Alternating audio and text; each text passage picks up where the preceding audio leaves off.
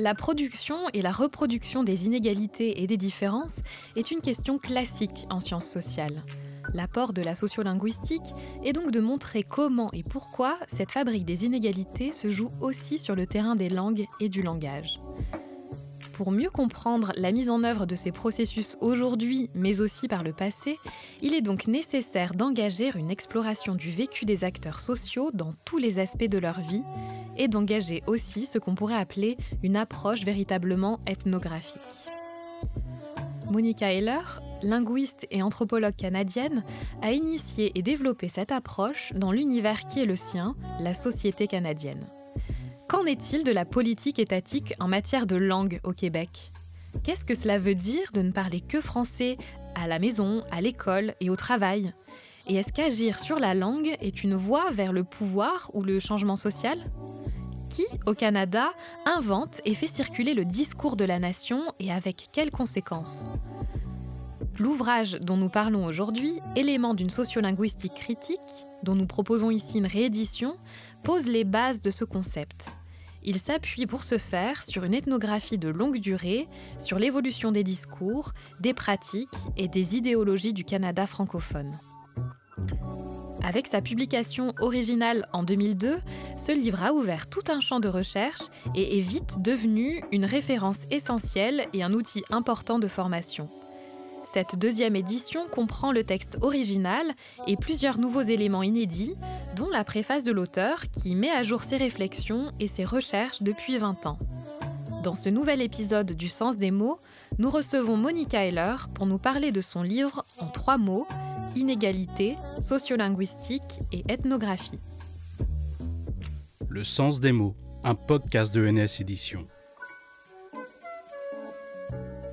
Je commence avec euh, l'idée ou le terme euh, d'inégalité parce que vraiment, c'était ça le moteur de tout le travail qui est derrière ce livre et qui continue d'ailleurs à me motiver.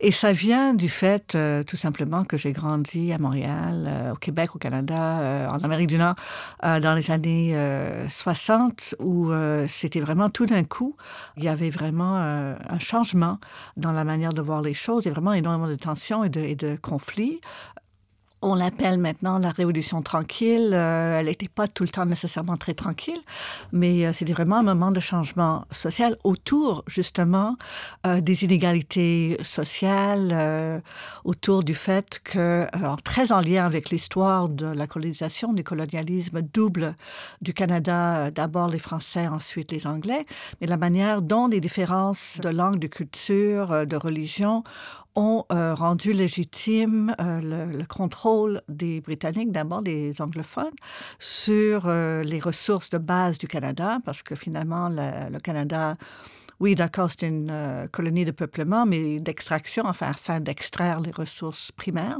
notamment dans un premier temps la fourrure, et donc euh, de reléguer les, euh, les, les Français les, qui restaient après la, prise de contrôle par les Britanniques au niveau de la main-d'œuvre, de l'extraction vraiment euh, de base des ressources et l'élimination éventuelle des Autochtones, en fait, de, de l'accès aux ressources de, ce qui est devenu un pays, après avoir été une colonie longtemps, c'est devenu un pays. Alors, il y a toutes sortes de raisons historiques que j'essaie d'expliquer justement dans dans, le livre pour expliquer pourquoi à ce moment-là, dans les années 60, il y a une, résistance, une mobilisation euh, des francophones et très spécifiquement des franco-québécois pour contrôler l'appareil de l'État, pour changer la situation d'inégalité euh, dans laquelle les francophones euh, canadiens, d'ailleurs à travers l'Amérique du Nord, se trouvaient, à la limite, dans certains secteurs, se trouvent encore 19e siècle, c'était les questions de religion qui étaient vraiment les plus importantes. Rendues après la Deuxième Guerre mondiale, c'est sur le terrain de la langue. Et moi, je me dis, euh, alors tout d'un coup, la question de quelle langue tu parles quand tu vas acheter des chaussettes ou tu veux monter dans le métro, c'est devenu vraiment un geste politique euh, dans un, conflit euh, très, très, très, très tendu avec des enjeux énormes. Et moi, je, je me dis, ben, qu'est-ce que c'est ça? Est-ce que c'est vraiment un conflit linguistique. Euh, L'État dit on va résoudre ça, euh, on va mobiliser, on va faire, on va légiférer sur la question de la langue. Et moi, je me dis, est-ce que c'est aussi simple que ça? Est-ce que la loi peut changer la manière dont les gens font? Est-ce qu'une loi peut changer les rapports d'inégalité? Alors, c'est là où euh, j'ai découvert bon, qu'il y avait des outils. Euh, il y avait des outils qui permettaient de, décrire et d'analyser. D'abord, donc, en linguistique. Mon père m'a passé une revue sur, avec Chomsky sur la page couverture. J'ai fouillé pas mal, euh, mais je me suis rendu compte très vite que c'était pas ça, c'était pas des questions de la structure euh, du langage qui m'intéressaient. Moi, je voulais avoir une réponse à ma question, à savoir pourquoi est-ce que les gens luttent sur le terrain de la, de la langue, enfin des langues, des pratiques langagières. Et donc, euh, dans les années 70, en Amérique du Nord, c'était, il y avait des liens avec ce qui s'est passé en France peut-être cinq ans avant en Amérique du Nord, en anglais, cinq ans plus tard en France, mais bon, plus ou moins euh, au même moment, qui avait ce truc qui s'appelle la sociolinguistique. Je dis, oh, OK, sociaux. Et langue, ça veut dire que ça me permet justement de, de, comprendre le rapport entre les rapports sociaux, notamment les rapports de pouvoir, mais, mais aussi comment on bâtit, pourquoi on bâtit les différences sociales, pourquoi les catégories franco-anglo au Canada sont tellement puissantes comme catégorie de structuration de la société, de la répartition des ressources.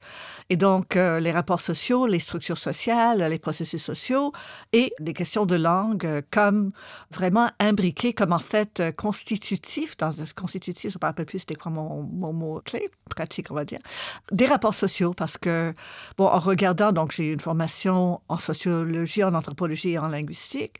Là, le problème, c'est qu'en linguistique, on ne parle pas de rapports sociaux, euh, en sciences sociales, on ne parle pas de langue. Donc, euh, vraiment, c'est c'est une difficulté qui, euh, qui nous hante aujourd'hui dans la séparation des, disciplines qui ne nous aide pas.